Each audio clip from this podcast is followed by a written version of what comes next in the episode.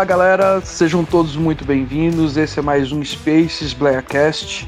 Eu sou Jair Júnior e hoje eu estou aqui com o Julinho da Purples, ou Aí. Júlio César Filho. Acertei? Boa, é isso aí, é o que eu falei, como você preferir.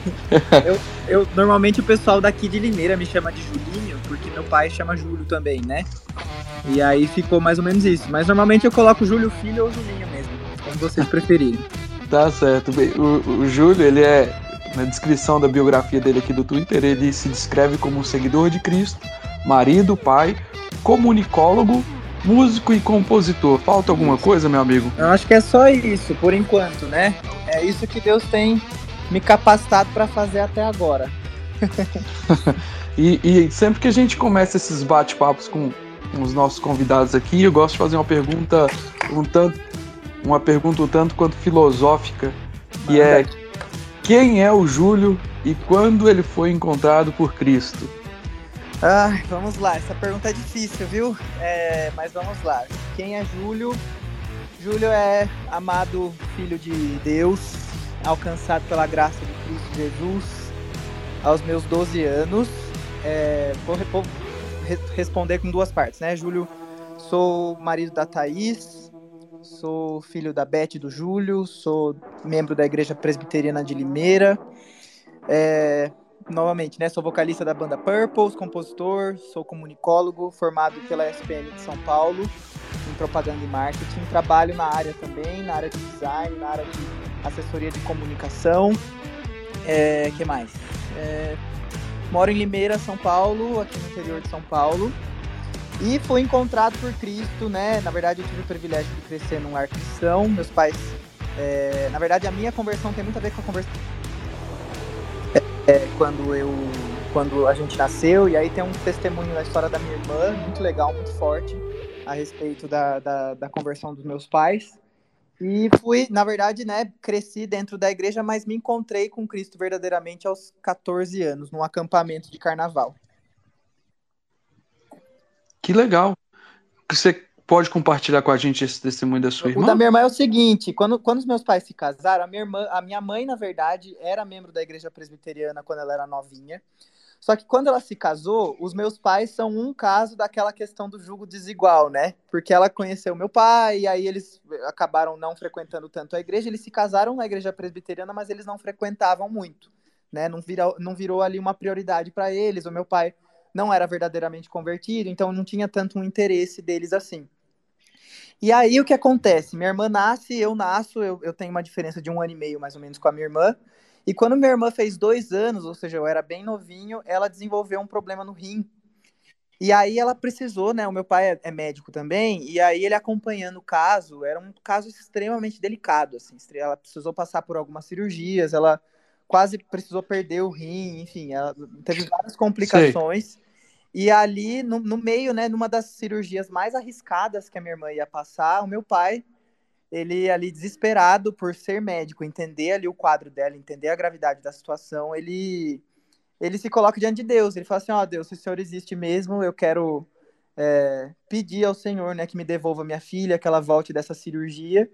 Em troca disso, eu quero fazer um voto diante do Senhor, que é criar os meus filhos na casa do Senhor. Quero é, me comprometer com isso, porque eu quero que esse, que esse seja um momento da gente se conhecer, né? De eu conhecer o Senhor verdadeiramente.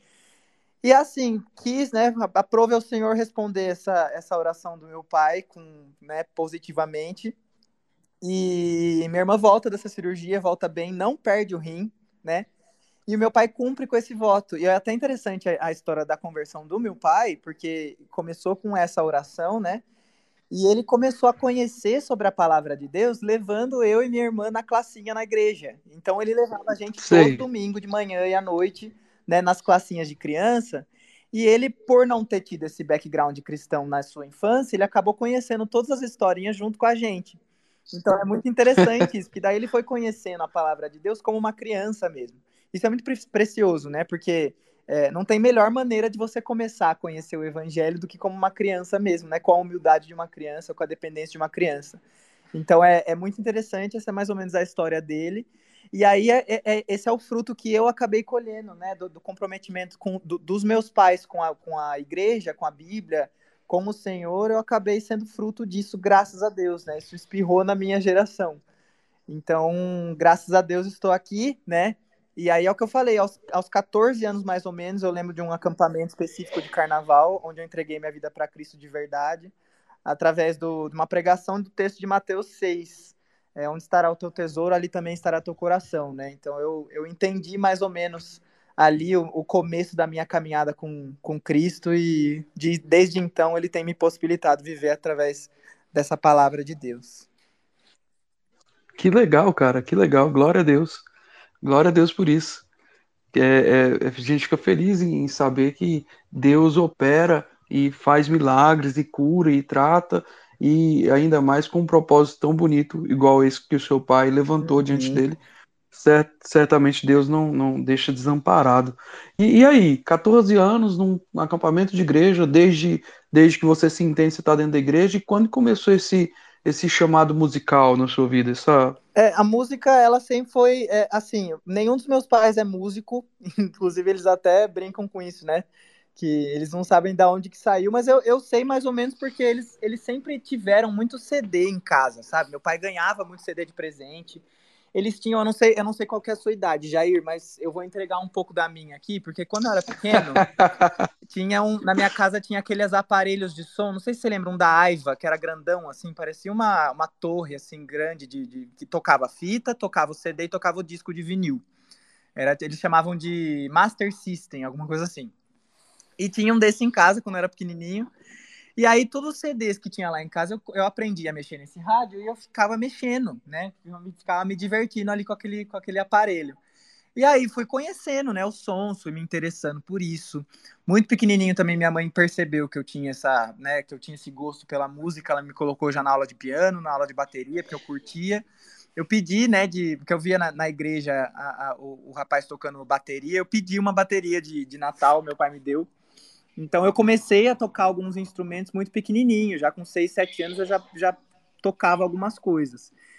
E na igreja eu me encontrei, me encontrei verdadeiramente nesses ministérios, né? Eu comecei a, pô, posso tocar, né? Lá na, na igreja presbiteriana a gente chama de UCP e UPA, né? A União de Crianças Presbiterianas, e a UPA é a União é, Presbiteriana de Adolescentes. Eu comecei tocando nessas, né, nessas reuniões, né? De crianças e adolescentes.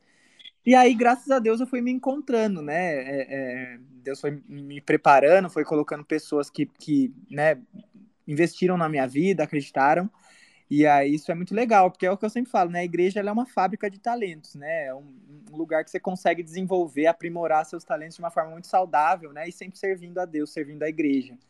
Então foi mais ou menos nessa época também. Eu acho que eu tinha uns 10 anos, eu comecei a tocar, é, sempre frequentando a igreja, e ali com 14 anos eu já era meio velho de igreja, mas eu não tinha entendido de verdade, sabe? Que, que, quem Cristo era, o que, que ele tinha feito por mim, ali eu entendi verdadeiramente. E aí você já to começou a tocar e começou a desenvolver, e a, e a parte da composição, quando é que começou na sua vida? Legal. Eu, eu, eu, eu tinha, quando eu era pequenininho, já, eu tinha um, um gravadorzinho de, de voz. Sabe esses gravador que o pessoal. É que isso é coisa de velho também, tá? Várias, várias pistas de quantos anos eu tenho, tô com quase, com quase 30 já.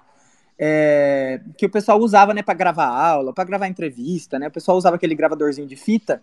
E minha mãe me deu um gravador desse, eu lembro que era do Pato Donald, eu tinha pequenininho. E numa dessas fitas que eu gravava, eu ficava falando, oi, pessoal, fazendo entrevista e tal.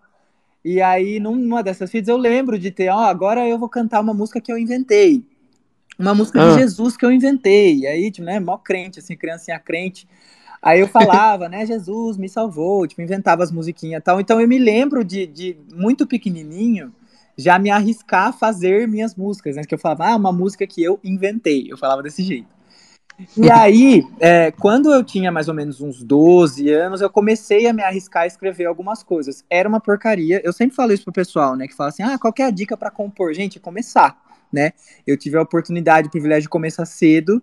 Era ruim, mas você tem que começar de algum lugar, ninguém começa arrasando, né? E aí Era eu... ruim, é ótimo. É, então, exatamente. E, e, e assim, é, é, é, o que eu falo, a música, a composição, ela é nada mais é do que a manipulação da língua portuguesa com a, com a música, né? Ela, é, ela não, não tem muito segredo, né? Lógico que tem o talento, mas é uma coisa que você aprimora. Então eu comecei muito cedo, então eu fui melhorando aos poucos, né? Ainda tenho muito que melhorar, mas é, é eu lembro que com acho que eu, eu, tinha, acho que eu tinha já uns 14, 15 anos que eu comecei realmente a levar algumas músicas para a igreja, né? Então, é, foi mais ou menos nessa época, né? Eu tinha mais ou menos nessa época que eu realmente me converti, que eu comecei a servir verdadeiramente. A gente começou a levar umas composições para a igreja, para o pessoal cantar, para a gente tocar realmente é, é, repertório local lá na nossa igreja.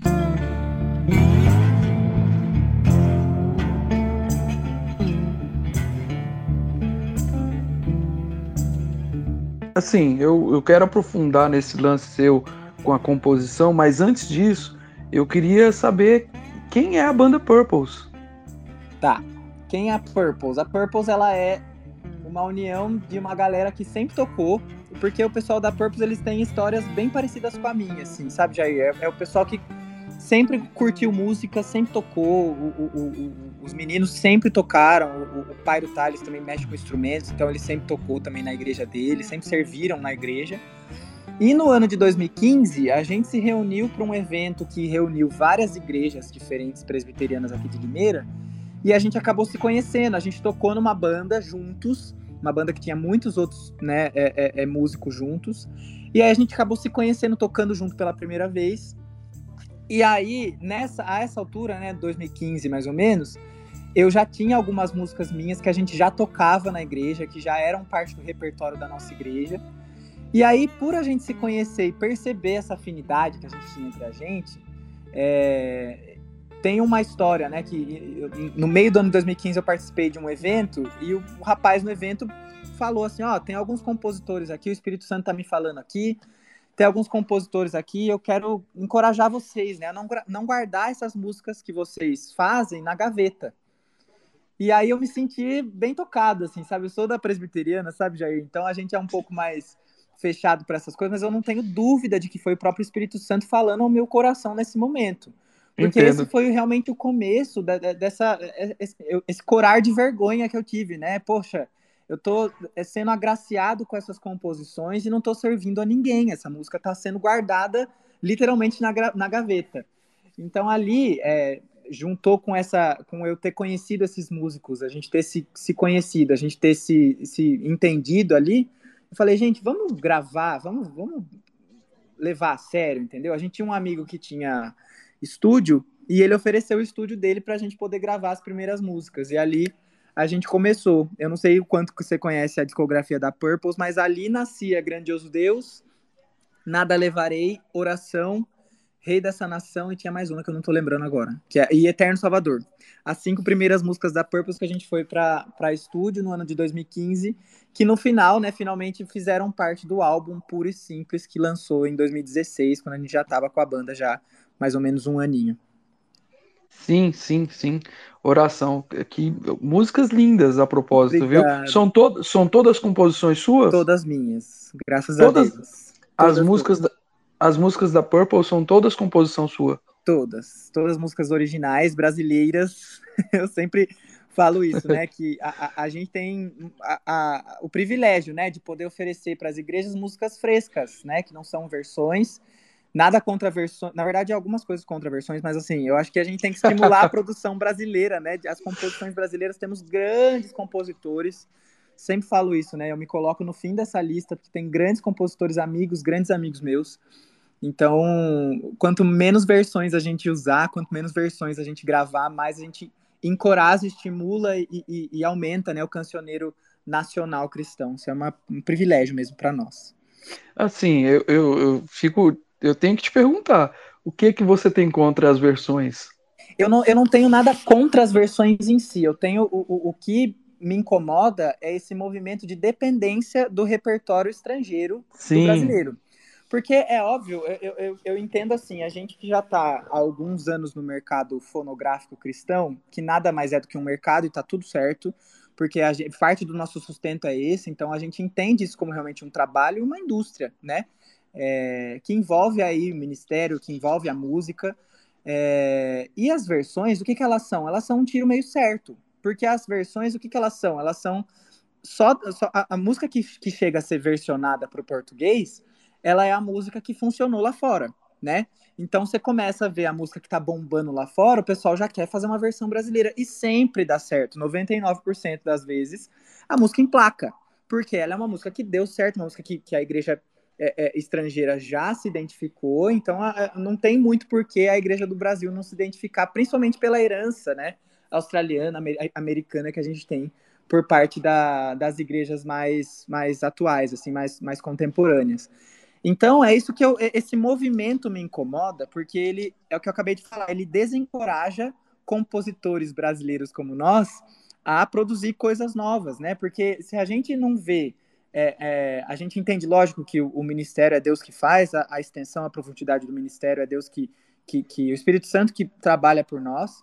Mas enquanto a gente não vê a igreja usando essas composições, a gente não vê tanta utilidade, entendeu? Porque a gente faz a música para servir a igreja, né? Sim. Então não adianta a gente fazer a música ela ficar lá tocando, sendo que tem um monte de outras músicas estrangeiras que o brasileiro está consumindo muito mais. E lógico que isso é um movimento muito devagar, é uma coisa muito gradual que vai acontecer. Isso tem acontecido, sabe, Jair? Eu acho que você vai concordar comigo que isso diminuiu um pouco, né? A gente consegue ver mais músicas originais tomando conta do espaço, principalmente no meu, na minha bolha, que é a bolha reformada, né? A gente tem, é, graças a Deus, um, uma boa, é, um bom grupo de compositores aí que tem sido valorizado e a gente é graciado por Deus por causa disso. Mas eu acho que é principalmente isso, esse, esse, essa sensação de ser desencorajado, né? Pela nossa música original, pela nossa música nacional, que diz muito mais respeito à nossa cultura, diz muito mais respeito do movimento da Igreja do Brasil em si, né? É, que tem, uma, tem as suas particularidades. Então, é basicamente isso que eu sinto, assim, diante das versões.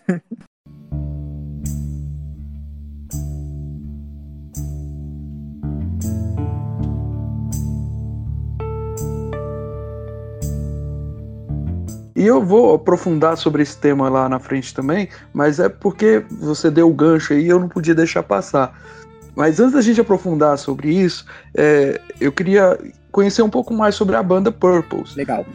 Acho que não é nem tanto conhecer mais sobre ela, é mais é, no intento de que a audiência conheça mais sobre a banda Purples.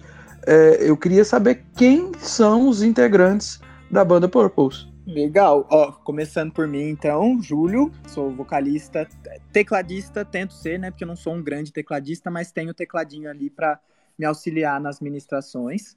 É... Grace Conti, que é a nossa vocalista também junto comigo, minha parceira, minha irmã Zona. Grande vocalista, maravilhosa, também compõe várias músicas. É, Thaís é minha esposa, violonista da Purpose, toca violão.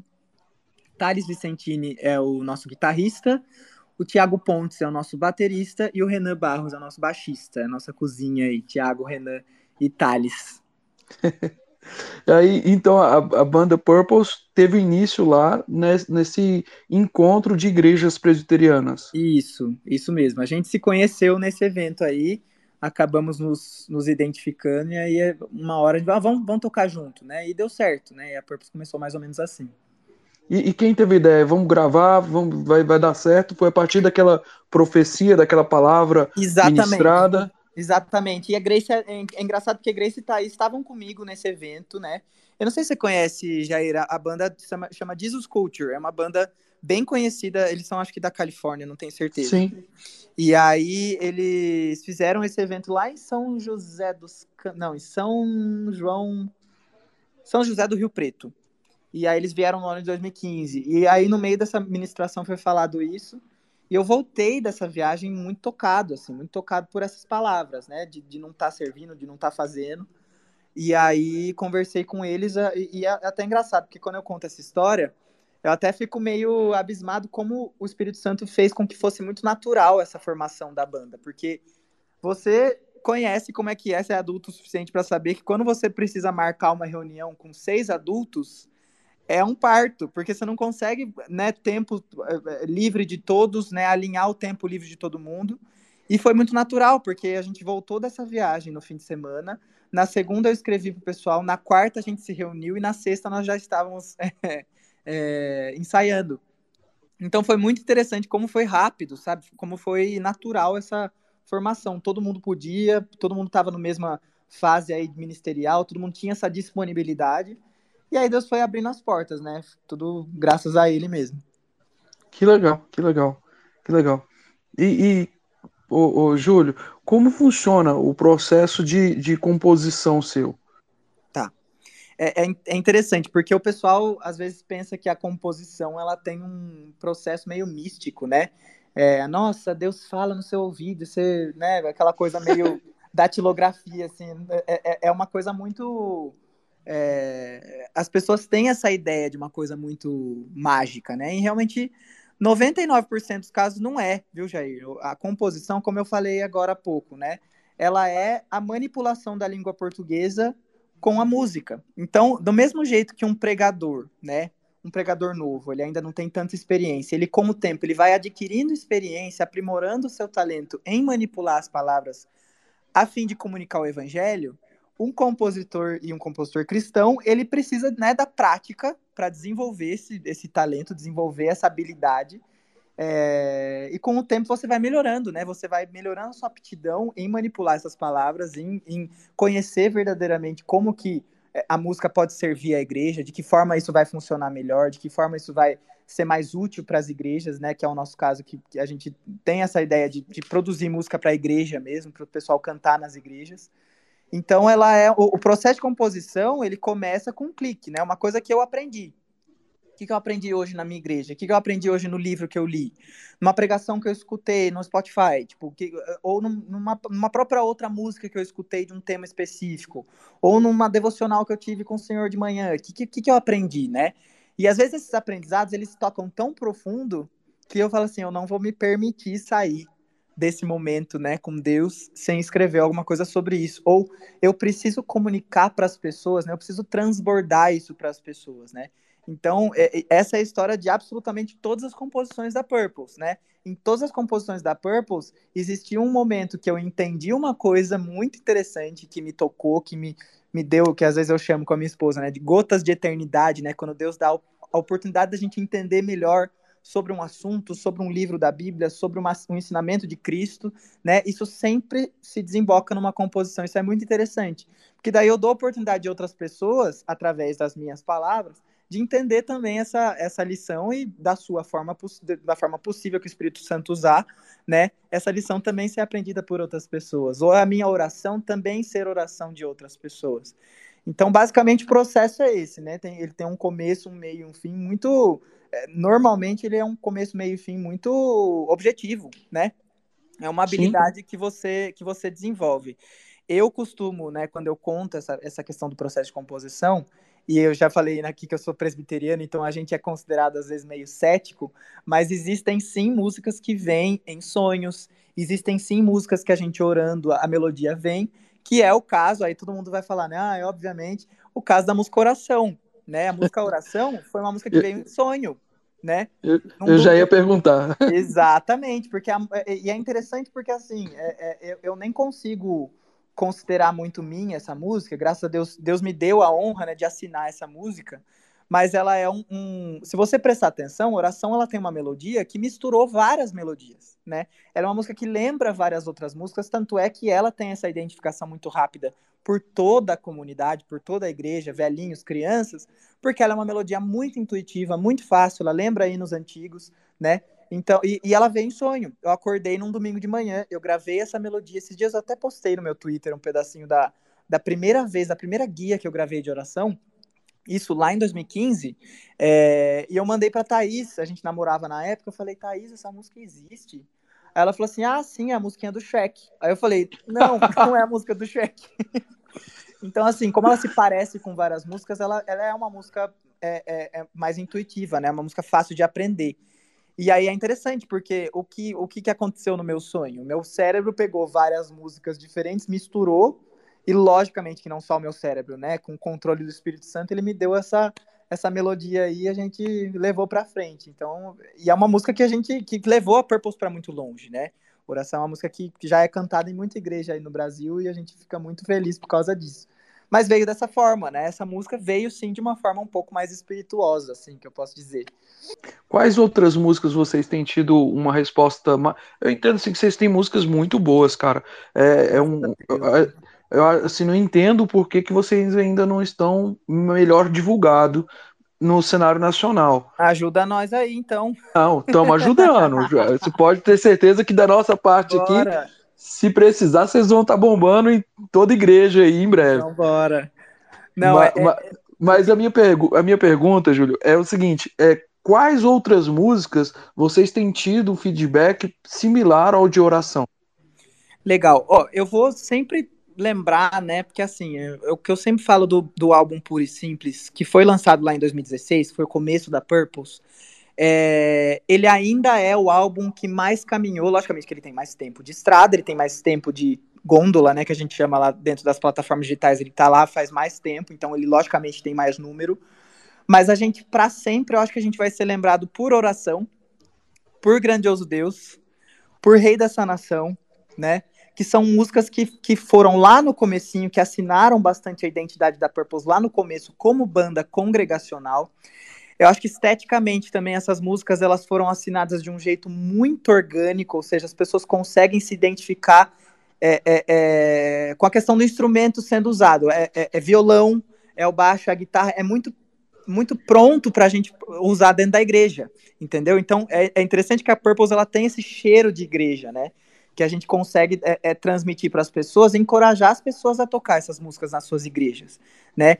Então, eu acho que Rei Nação, Grandioso Deus e Oração, por serem músicas extremamente congregacionais, elas caminharam bastante, elas são muito usadas pelas igrejas, né? Agora no mês de setembro, por exemplo, que é um mês que as pessoas usam muito da música Rei dessa Nação, que é uma música que fala sobre a pátria, né? Sobre o Brasil, uma oração específica baseada lá em 2 Crônica 7,14, né? Se meu povo que se chama pelo meu nome se humilhar, orar, eu virei, sararei a terra. Essa é uma oração muito pertinente para esse momento. Então as pessoas usam bastante essa música. Né? Então acho que para as igrejas, depois, né, logicamente, depois veio Seja Ti, que é a música que a gente gravou com a Raquel Novaes. Vocês conhecem a Raquel Novaes, né? Sim, sim. Pelo amor de Deus, me respeitem, em nome de Jesus. Raquel Novaes é uma, eu sei que a gente vai falar de referência ministerial depois aí, eu vou com certeza citar o nome dela de novo, mas Raquel nos deu a, a, honra, né, de cantar junto com a gente a música que intitulou o nosso disco de 2019, Nada Além de um Instrumento, né? Que é uma música super congregacional também, que o pessoal usa bastante. É, quando eu falo, por exemplo, de performance de, de, de plataforma digital, né? Músicas que não são tanto tocadas dentro das igrejas, mas são músicas muito de rádio que a Purpose tem performado bem, é Provérbios 16.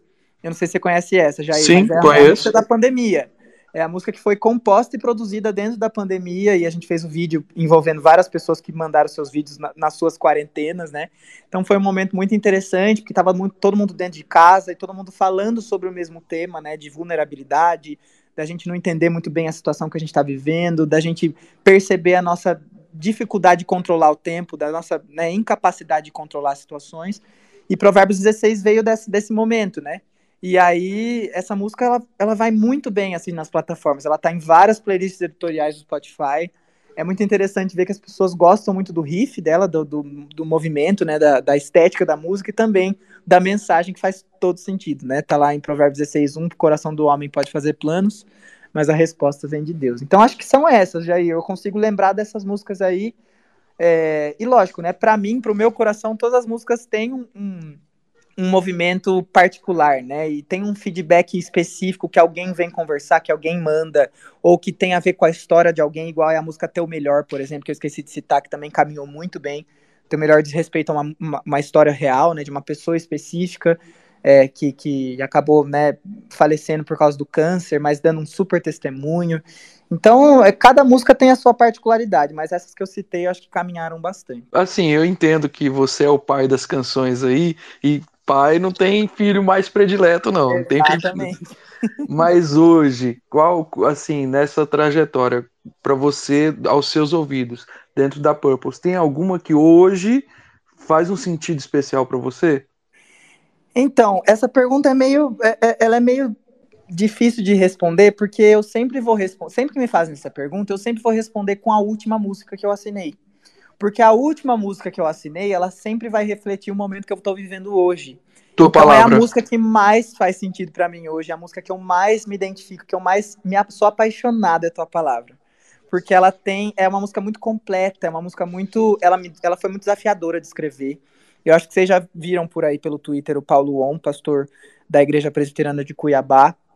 É um grande escritor, um grande bibliologista, é, um, é um, um, cara que estuda muito a Bíblia, que lançou vários livros sobre isso, né? Inclusive um livro sobre a palavra de Deus e a revelação de Deus através das escrituras. E ele me ajudou muito nessa composição. Ele estava lá o tempo todo, né, me ajudando a, a, corrigir algumas pontinhas soltas, algumas coisas. E ele também foi meu professor de seminário, né? Então eu peguei algumas anotações das aulas dele para terminar essa composição. E o que eu acho mais apaixonante nessa música Tua Palavra é que ela não é uma exaltação a um livro, né? Ela não exalta as palavras do livro bíblico, das escrituras sagradas. Ela, no final dela, ela aponta realmente para quem as escrituras apontam, que é a pessoa de Cristo Jesus, que é o ícone de Deus, que é aquele a quem as escrituras revelam. Então isso me faz assim, é, é, é, é me, me acende uma paixão assim tão grande por a gente ter o privilégio de ter a palavra de Deus nas nossas mãos, né? De a gente viver também num país onde a gente pode caminhar, transitar e, e, e, compartilhar da palavra de Deus livremente, né? Com, que, é, que não é uma coisa que a gente pode fazer em outros países. Então, é, tua palavra hoje é a música que mais me queima o coração, também por causa da estética, né? Porque a estética de tua palavra é 100% Julinho da Purpose, é o que eu mais curto, piro hoje, né? Na estética de uma música pop é tua palavra, então eu preciso dar uma uma moral para essa música. Embora tenha várias outras, né? Reinas é uma música que também queima muito meu coração a respeito de uma música congregacional. É uma música que funciona muito dentro das igrejas, né? É, Reinas é, é para mim é um gostinho de céu, sabe, Jair? Quando a gente toca nas igrejas, a gente vê a igreja cantando e coroando a Cristo e com, com, né, com o coração contrito ali, eu falo assim, isso é o que a gente vai, né, presenciar vezes mil lá no, na eternidade, né, com ele.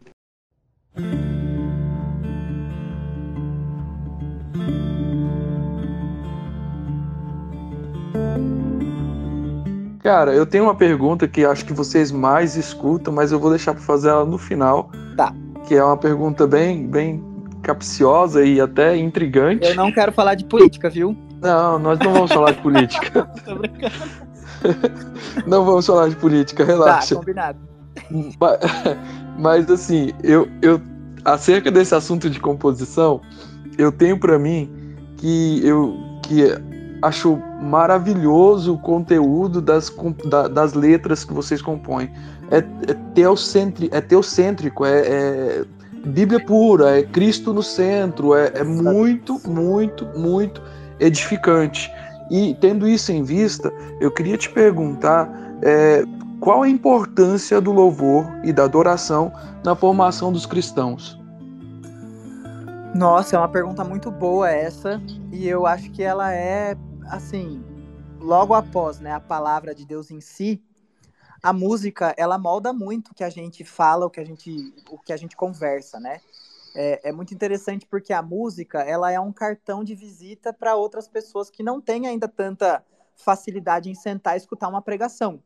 Então, eu sempre uso o exemplo de pessoas que não são da igreja. É muito mais fácil elas chegarem na igreja por causa de uma música que elas ouviram do que por uma pregação.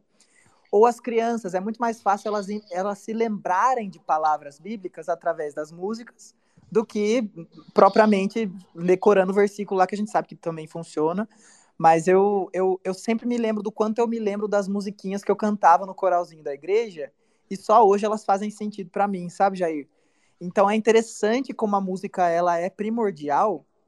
E se você pensar como surgiu, né, a música sacra, ela vem realmente para a memorização dos textos bíblicos, né? Ela, quando o pessoal da igreja primitiva, né, musicava com, né, logicamente que eram eram melodias populares na época, que eram músicas de cabaré muitas vezes, mas eles musicavam com essas melodias os salmos, para que a igreja pudesse né, memorizar esses textos. É muito interessante isso.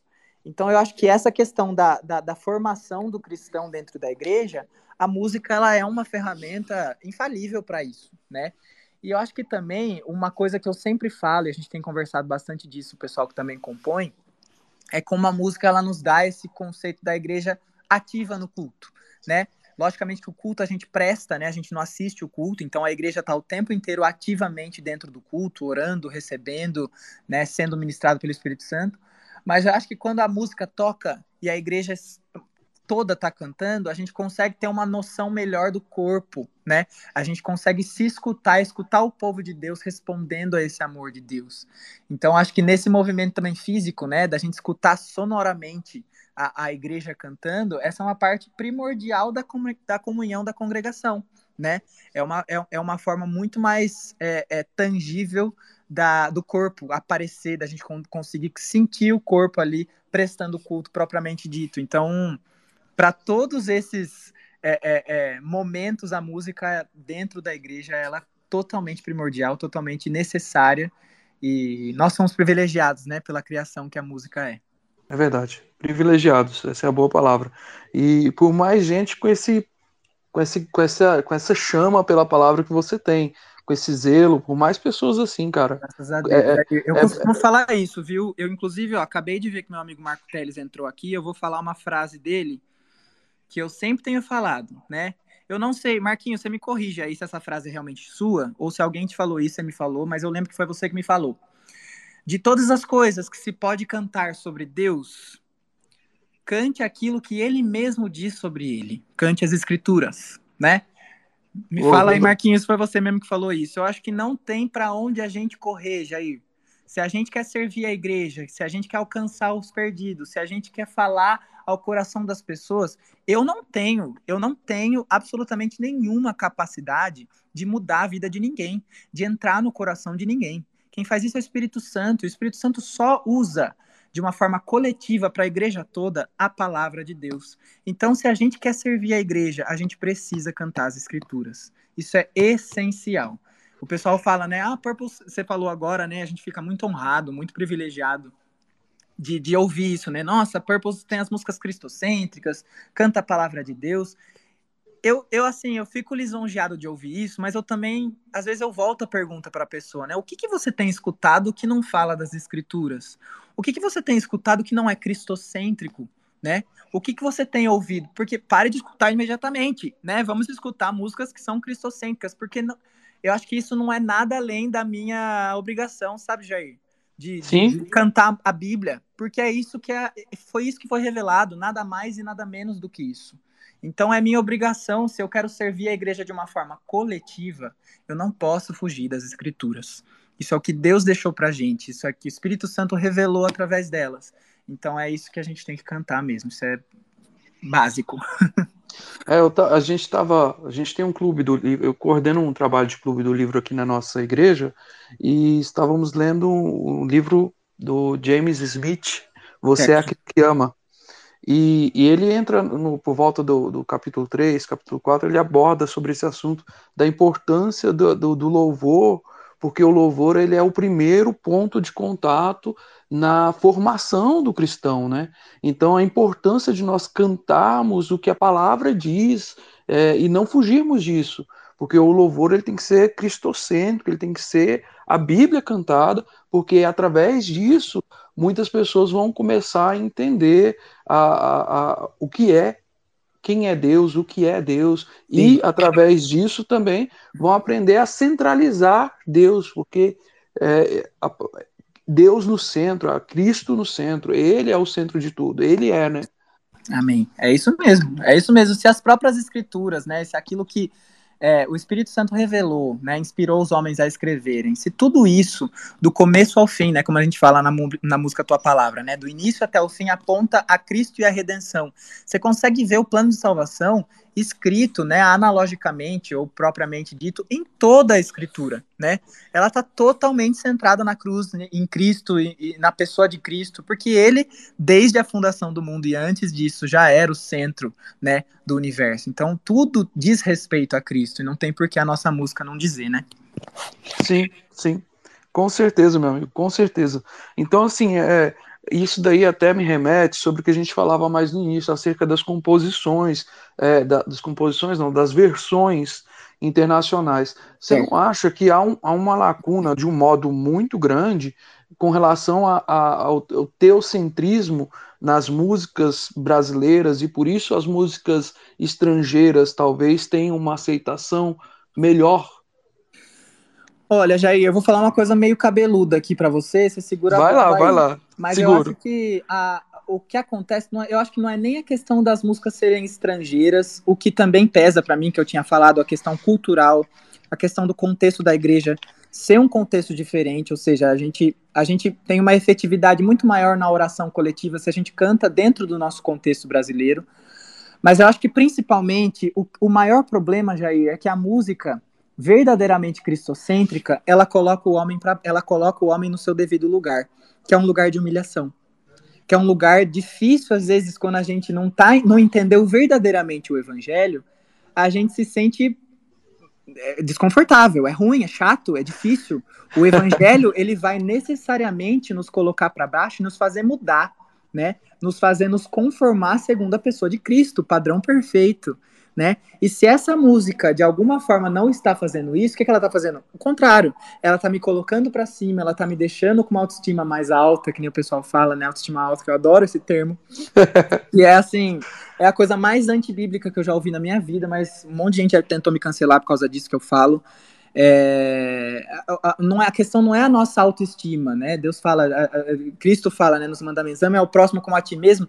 Não é que a gente tem que amar a si mesmo primeiro, ele já considera que a gente se ama demais. E quem falou isso foi Tim Keller, não foi eu, entendeu? Então, enquanto a gente estiver dentro desse contexto das músicas que levam o, o homem e aquilo que Deus faz pelo homem, para o homem se sentir bem, né? A gente não tem uma efetividade do evangelho em si com relação a mudar o homem, a moldar o homem, a colocar o homem, olhar para a cruz e ver a podridão de si mesmo e, e, saber que ele depende de Cristo, né? Saber que não existe nada que a gente possa fazer. Se a gente continuar com o nosso amor em nós mesmos, a gente se frustra necessariamente, porque a gente percebe que a gente não consegue sem Cristo, entendeu? Então eu acho que a música que desafia o homem, ela é uma música meio amarga então ela acaba não emplacando tanto, entendeu? Então é, é isso que acontece, né? E, e assim, graças a Deus, a, a, gente tem momentos na palavra de Deus que vão nos fazer descansar, repousar na presença de Deus, entendendo o nosso valor na pessoa de Cristo, primeiramente, né? Mas eu acho que o que falta nas músicas que emplacam é esse desafio, né?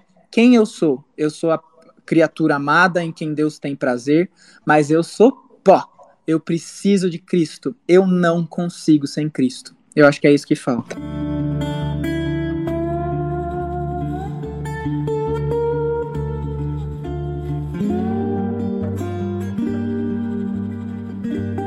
Cara, eu achei da hora um negócio que vocês fizeram. Foi na, na abertura do, do, do álbum ah, do segundo álbum de vocês, que vocês o álbum da música Efésios 2. Ah, é Calvário. Eu acho que é o nosso terceiro álbum esse. Enfim, dá, tem uma introdução.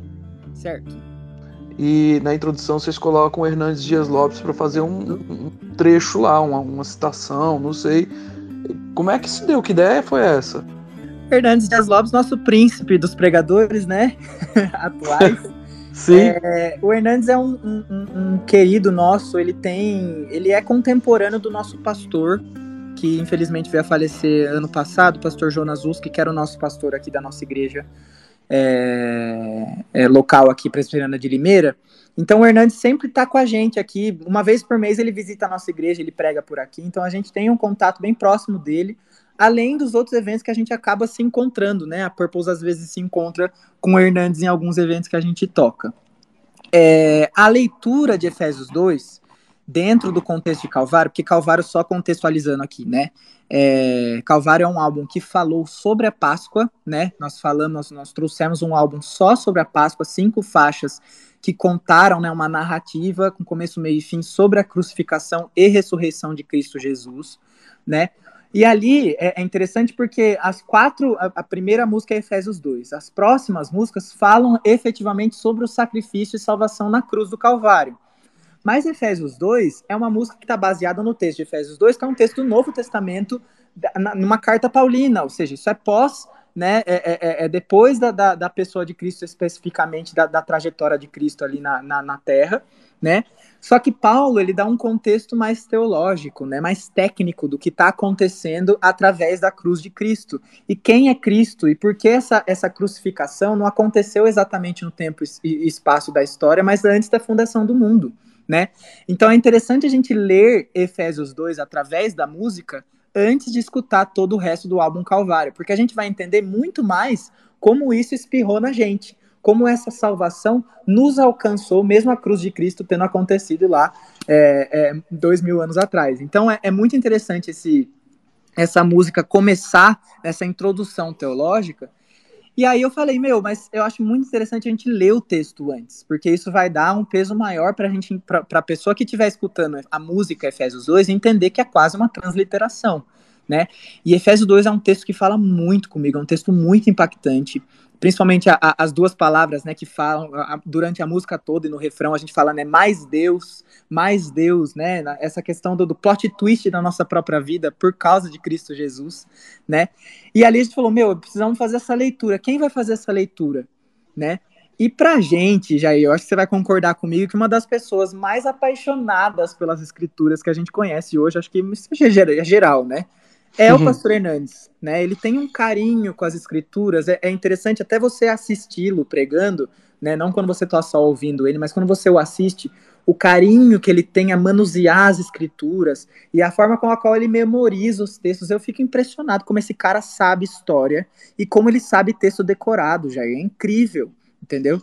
Então a, a, é, é, a gente logo, logo pensou nele, a gente estava perto né, de lançar o disco ele passou aqui pela nossa igreja, eu falei, pastor, você ajuda nós com isso? Ele falou, não, com certeza, tal. Ele fez de, é de primeira, aquilo lá que vocês escutam lá na primeira faixa de Calvário, é de primeiras, pastor Hernandes Dias Lopes lendo o texto e é arrepiante. Eu escutei isso ontem, inclusive, foi até interessante você falar sobre isso porque me arrepia da cabeça aos pés quando ele fala, mas Deus, sendo rico em misericórdia, por causa do grande amor com que nos amou, estando nós mortos nos nossos delitos, nos deu vida juntamente com Cristo, pela graça sois sal. É uma loucura, cara, é uma loucura isso. Então, isso é um privilégio, né? Pastor Hernandes assinando aí o projeto junto com a gente. Vocês têm três álbuns, um EP, alguns singles, né, que estão Isso. inseridos aí dentro dos É que depois de 2020 bagunçou tudo, sabe, Jair? Por causa da pandemia, a gente foi soltando algumas músicas meio soltas, assim. Em breve a gente talvez é, amarre tudo num álbum temático, assim mesmo, mas é, por enquanto a gente tá com esse material mais, sol, mais soltinho aí. Dentro de 2022 a gente, a gente resolveu trabalhar com os singles mesmo. Aí vocês têm é, o single mais recente de vocês, é o Tua Palavra, que a gente falou aqui. Mas me explica, que ideia foi essa? De onde surgiu de gravar um EP com música, é, com música internacional? Vocês é, fizeram uma versão internacional ah, do álbum de vocês. Pesquisou. Alguém pesquisou. Esse álbum em inglês da Purpose, ele é um álbum esquecido, porque ninguém acha ele lá. Tipo, ninguém lembra dele, coitado. o The Pure and Simple EP, que a gente chama, né? Yes. É interessante porque desde 2010, eu acho, já a minha esposa trabalha com um grupo de americanos que são missionários e é desde, desde 2010 mesmo. Então já faz 12 anos que ela trabalha com eles, então ela praticamente cresceu trabalhando com esse ministério, que eles são jogadores de futebol eles são, na verdade, né, o Charlotte Eagles, eles são um time de primeira divisão lá dos Estados Unidos, e eles têm essa, dentro do, do clube, eles têm essa divisão missionária. Então, eles mandam grupos de adolescentes para passar o verão em alguns países para fazer evangelismo através do esporte, né? Então, desde 2010, a nossa igreja é uma das igrejas que recebe um grupo de americanos todo ano. Então, a gente, por causa disso, por causa da Thaís e ser uma das líderes desse grupo quando eles vêm para o Brasil, a gente tem muitos amigos americanos que são missionários, né?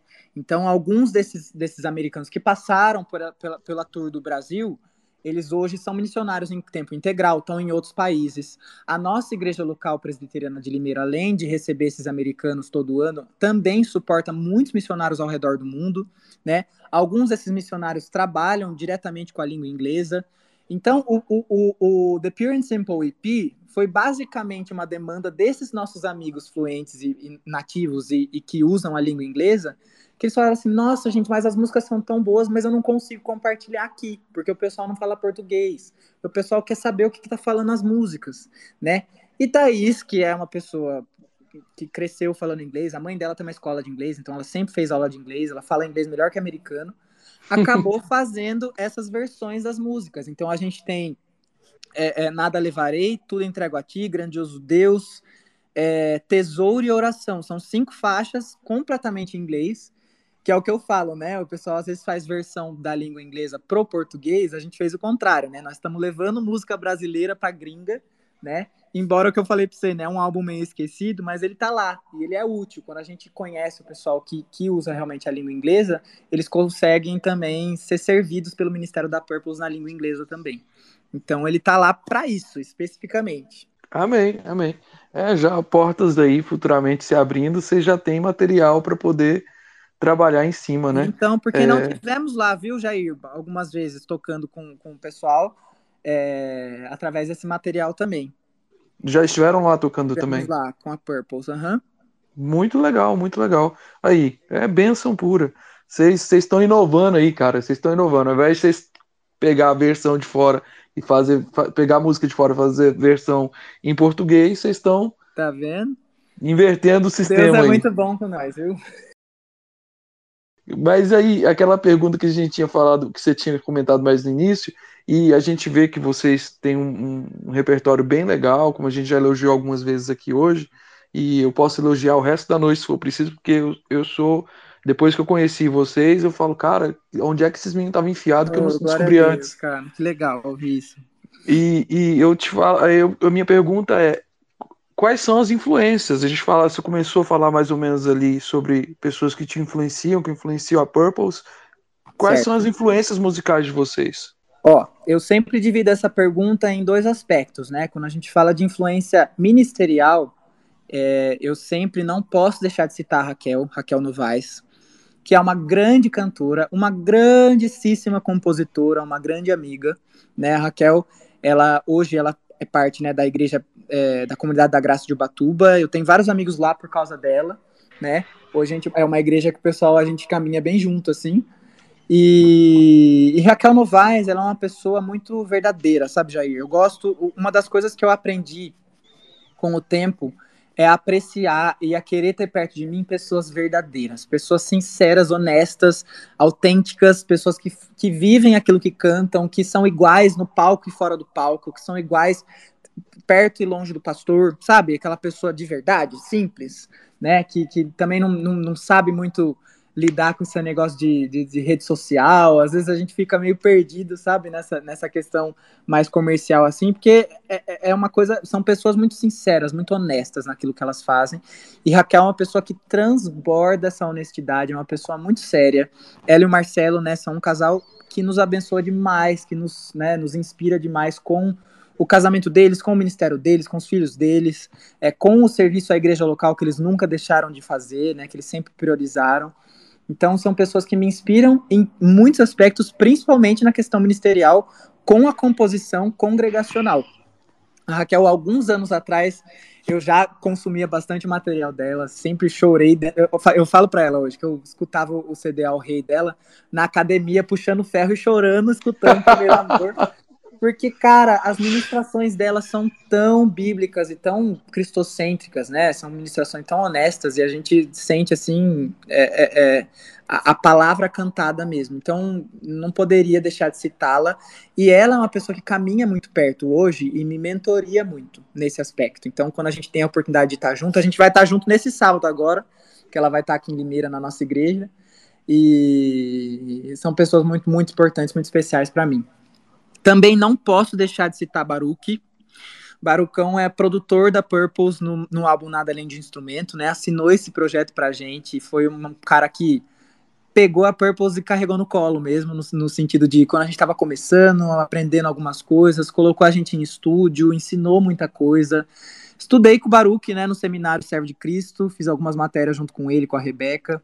Então são pessoas também muito verdadeiras, muito honestas.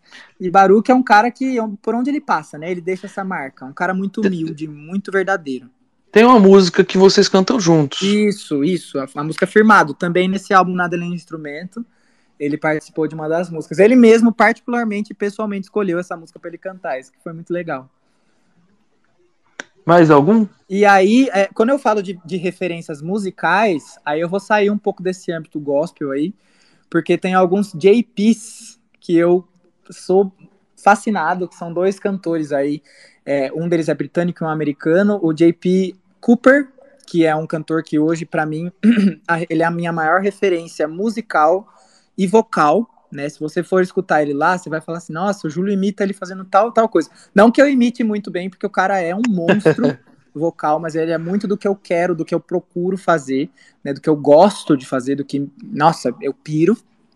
E o JP Sexy, que é S-E-X-E, que é o, o, o, um cantor também de música pop, que também é meio melismeiro. O, o JP Sexy, ele tem uma, um domínio sobre os graves incrível também. Então, se você for procurar, falei errado, ó, JP S-A-X-E, é, você procurar as músicas dele lá também, que ele tem um vocal impecável as músicas, logicamente, não são músicas é, é, gospels propriamente dito, mas são músicas românticas, são músicas boas. Então você pode dar uma olhada lá também, que são grandes referências do Julinho, tá? A Purples tem vários tipos de referências, o pessoal tem referências diferentes. Por exemplo, Grace é mais ligada nas divas do pop, né? A Grace é bem apegada com Celine Dion, com Whitney Houston, aquelas divas mais dos anos 90. O Thales tem uma, uma raiz muito forte no country e no John Mayer também. Então a gente meio que se misturou e a mistura que dá é a Em si, né? Mas é muito interessante. Meu amigo, é, a gente está chegando já perto do, do fim aqui da nossa conversa e eu queria saber quais são os projetos futuros da Purples. Legal. É, projetos futuros da Purples, o que eu posso dizer para você neste momento é se preparem, porque 2022 não acabou ainda. Nós temos algumas coisas para é, lançar ainda esse ano. A gente está muito feliz, algumas surpresas, algumas que a gente ainda está trabalhando para dar certo. Então, orem por esses próximos projetos, tá? É o nosso pedido para vocês.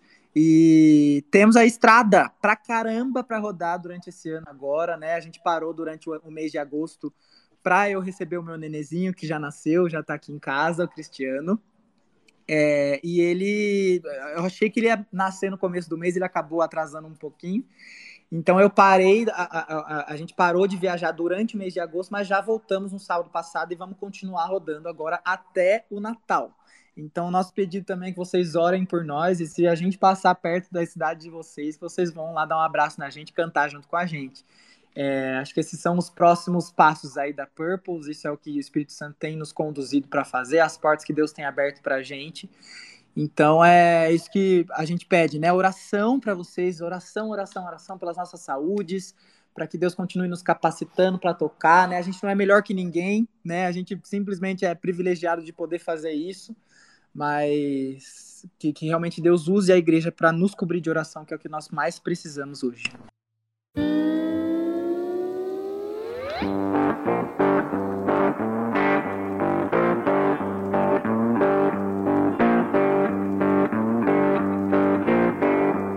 Julinho, é, cara, eu só tenho a agradecer a Deus pela sua disponibilidade, por esse coração de servo que você tem. É, externo aqui um abraço aos demais integrantes, manda lá meu abraço a todos. Quem sabe de uma próxima, quando você estiver lançando um disco aí, não sei, a gente bater um papo com todo mundo aqui. Bora! Não sei, mas enfim, estende meu abraço pro pessoal lá. foi um, prazer, foi um prazer enorme ter você aqui comigo, só agrega pra gente aqui. E, e, é isso, cara. Eu queria deixar esse momento final aqui da nossa conversa para você dizer pro pessoal como é que eles te acham, como é que eles contratam a banda Purples, Legal. como é que é, eles fazem para acessar o trabalho de vocês, onde vocês estão inseridos, enfim, momento jabá. Vai lá. Pô, Jair, eu agradeço muito o convite. Eu peço desculpas pela demora ter te respondido é, no, no, Instagram, né? Porque eu acabei te respondendo meio atrasada, eu tava bem na semana que tava ganhando nenê. Então, obrigado pela oportunidade de servir vocês, de a gente trocar umas figurinhas aqui, de poder, de alguma forma, né, contribuir. Para mim é um privilégio. Não conheci o projeto de vocês, fiquei apaixonado. Obrigado mesmo por me incluírem nisso. Estou sempre à disposição às ordens para servi-los da forma que vocês precisarem. Eu espero, eu não sei que cidade que vocês são, Jair. Nós somos de Anápolis, Goiás. Então, nós precisamos ir para aí, cara. Precisamos vamos trazer, vamos trazer. Aí, e você encontra Purples, então, por Place, tá bom? Aí do jeito que tá no meu Twitter aí. É, em todas as plataformas digitais, a discografia completa. Lá no YouTube também tem muito material, tem videoclipe, tem bastidor. Nas plataformas digitais, então, você, você encontra como Purples. E nas redes sociais, você encontra como Purples Banda, tá? Purples Banda. Twitter, Instagram, é, YouTube eu já falei, enfim, é, é, é Facebook, você encontra lá para você acompanhar as agendas, para você acompanhar as novidades, o que a gente vai lançando. A gente vai postando lá no Instagram, nos stories. Então, para você acompanhar a Purpose de perto e também acho que principalmente isso, né? Ajuda você a lembrar de orar por nós, né? Acompanhar a Purpose não é só para você dar o seu like, para você dar número pra gente, mas é principalmente você lembrar puxa, a Purpose está trabalhando, deixa eu orar um pouquinho por eles aqui. Então, isso é o que mais é, privilégio, é, é precioso para a gente que você pode fazer por nós, tá? Se, se você quer receber a Purpose na sua igreja, também vai ser uma honra a gente servir a sua comunidade. Você encontra a Purpose lá no WhatsApp, então anota aí. 11 94704 0488 011 9 47040488. Você vai falar com a Lidiane e ela com muito carinho vai te passar todas as informações. É muito mais simples do que você imagina, porque o pessoal fala assim, nossa, contratar a banda de fora, nunca fiz isso, não consigo. Karma, você nem sabe como é que é. Procura saber, se informe, porque é muito mais simples do que você imagina e a gente vai ter muita alegria de servir a sua, a sua comunidade, de servir você pessoalmente, além da internet, né? Que é como, que é como você chega na Purpose e a, a Purpose serve você hoje. Tá bom? E é isso aí, você me encontra aqui no Twitter também, falando umas, umas borrachas, eu só compartilho borracha. e às vezes eu coloco umas coisas legais que eu li também. tá certo. Eu vou deixei uma última pergunta pro final, para depois desses agradecimentos, depois do jabá, que é a pergunta que eu acho que vocês mais devem ouvir. O porquê do nome ser banda Purple? Gente, é. Uai, é porque é roxo, uai. Então a gente é. Ó, Purples, é, eu adoro que façam essa pergunta, porque desde o começo ela é, ela é, assim, é, ela é uma pegadinha. A gente já, já começou nomeando a banda dessa forma para que as pessoas viessem realmente conversar sobre isso. Purples é um jogo de palavras. É pur de puro, place de simples. Então ele ficou pur, place. Então, o que você está cantando, né, e hoje, cada dia mais, isso vai se confirmando, é pura e simplesmente palavra de Deus. É essa forma que a gente quer servir a igreja do Brasil. Lógico que isso lá no começo tinha a ver com o livro de C.S. Lewis, né, Cristianismo Puro e Simples, que é um livro que a gente gosta muito, que a gente leu junto no começo do ministério, então isso teve com certeza um peso.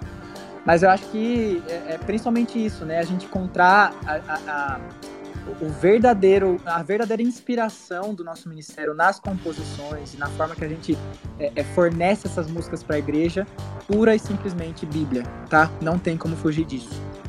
Então, é Amém. Tá respondido?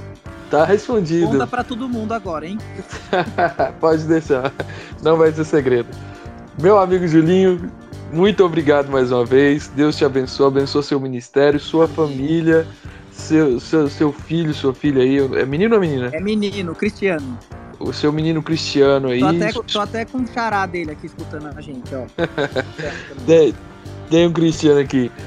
Enfim, cara, Deus abençoe vocês muito, muito, muito mesmo aí. Amém. E que, e que em breve a gente possa estreitar ainda mais esses laços.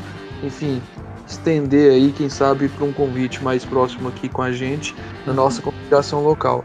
E que, esse seja, e que esse seja o, um, uma porta de abertura para vocês aqui mais no meio do Brasil, mais no centro-oeste. Bora, vocês virem mais para cá. Poxa a... vida, a gente não vê a hora de chegar em Anápolis, não fomos ainda. Abençoar a gente mais para essa banda de cá. Beleza? Bora. Gente, esse, esse foi o Julinho da Purples falando com a gente sobre a banda Purple, sobre vida, ministério, música, composição. Eu sou Jair Júnior e esse foi mais um Spaces Blackcast. Muito obrigado você que nos ouve e até a próxima. Valeu! Valeu!